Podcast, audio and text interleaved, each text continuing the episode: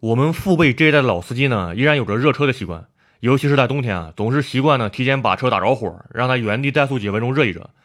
这样的好处呢是车子可以逐步进入工作状态，同时啊坐进车里也不至于感觉特别冷。道理呢听起来好像是对的，但事实上啊，乌伦哥想说的是，原地热车呢是绝对禁止的。无论是夏天还是冬天啊，只要是冷启动，都禁止原地热车。原因呢要从三个方面去讲。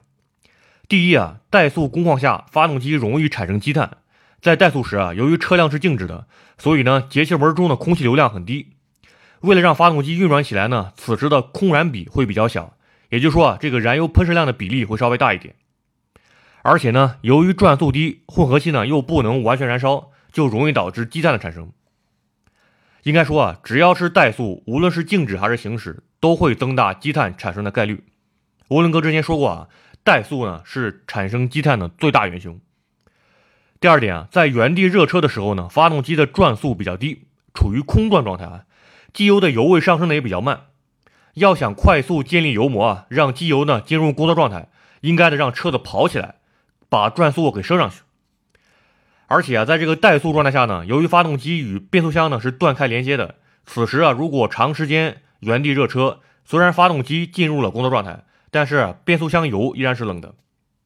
这时候呢，已经热身的发动机突然与尚处于冷却状态的变速箱衔接。由于呢机油和这个变速箱油的状态啊不对等，所以呢可能会对变速箱呢造成一个不好的影响。当然，这里呢是尤其特指这个自动变速箱，很多人忽略这一点啊。其实，在这个自动变速箱中啊，这个变速箱油的低温性能啊也是冷启动时需要注意的点之一。第三点呢，由于怠速时燃烧不充分，尾气中的一氧化碳等污染物的排放量呢就会增大。出于环保考虑啊，原地热车也是被禁止的。给大家讲一个冷知识啊，在美国的很多个州啊，法律规定呢，原地热车啊属于违法行为，即便是在你自家门前的马路上也是这样的。同样，在欧洲这些国家呢，法律呢对于原地热车也有一定的限制。当然，在国内啊，原地热车无论热多久，你都不会受到法律的制裁。但是呢，尾气的污染是一个不争的事实，所以啊，为了自己的健康和大环境啊，还是不要原地热车为好。这里啊，也给大家解释一个问题啊，就是为什么说怠速状态下发动机的燃烧会不够充分？前面已经说过了，怠速状态下呢，这个空气流量比较低，空燃比比较小，也就是空气比较少，燃油的比例相对较大，这个就导致燃油浓度比较高，自然呢就无法充分燃烧。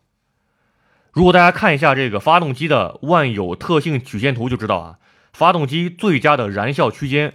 也就是说，能够完全燃烧的区间呢，是有一定的转速范围的。同时啊，大家也要注意啊，这个曲线图的横轴，也就是 x 轴啊，是转速；纵轴呢，也就是 y 轴，指的是扭矩。也就是说啊，发动机呢要有一定的这个转速范围以及一定的扭矩范围，发动机的燃烧效率啊才是最高的。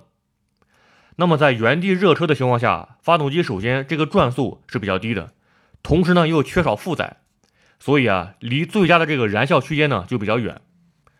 所以呢，在这个汽车的说明书中啊，厂家呢都会建议车主不要原地热车，尤其是在冬天的时候。那么冷启动时正确的开车方式是什么呢？有的专家说啊，点火后十秒到十五秒再走比较好。对于这个观点呢，吴伦哥有些摸不着头脑啊，不知道是什么道理。难道我还要上车以后掐着秒表等过十秒钟再开车吗？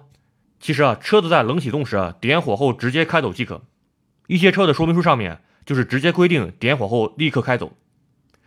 这样做的好处呢，是一避免了发动机的怠速空转；二呢，能够较好的提升机油和变速箱油的油温，使其快速进入工作状态；三呢，还能减少一些污染物的排放。在冷启动时啊，发动机的磨损是最大的。由于此时呢，机油已经全部回流到了油底壳。所以啊，发动机点火的一瞬间，缸体内的零部件啊是处于干磨状态的。对于低温流动性较差的机油啊，如果怠速热车呢，很难快速建立油膜，从而呢就增加了磨损的时间。即便是对于低温流动性很好的机油啊，其完全建立油膜呢，也需要一定的时间。而最好的方法就是直接把车开走，让转速升上去，让这个变速箱也转起来。但转速呢不要升太高啊，这个切勿为了热车而猛踩油门。那样，只会加剧磨损。听完这期节目呢，建议各位听众啊，去涡轮说车的公众号找到本期节目的文章，看一下那个发动机的万有特性曲线图，你会对发动机燃效区间这个概念有更深刻的理解。当然啊，针对这一点呢，涡轮哥以后还会做专门的解读。微信搜索“涡轮说车”，有任何的用车问题啊，都可以在文章下面留言提问。我们下期再见。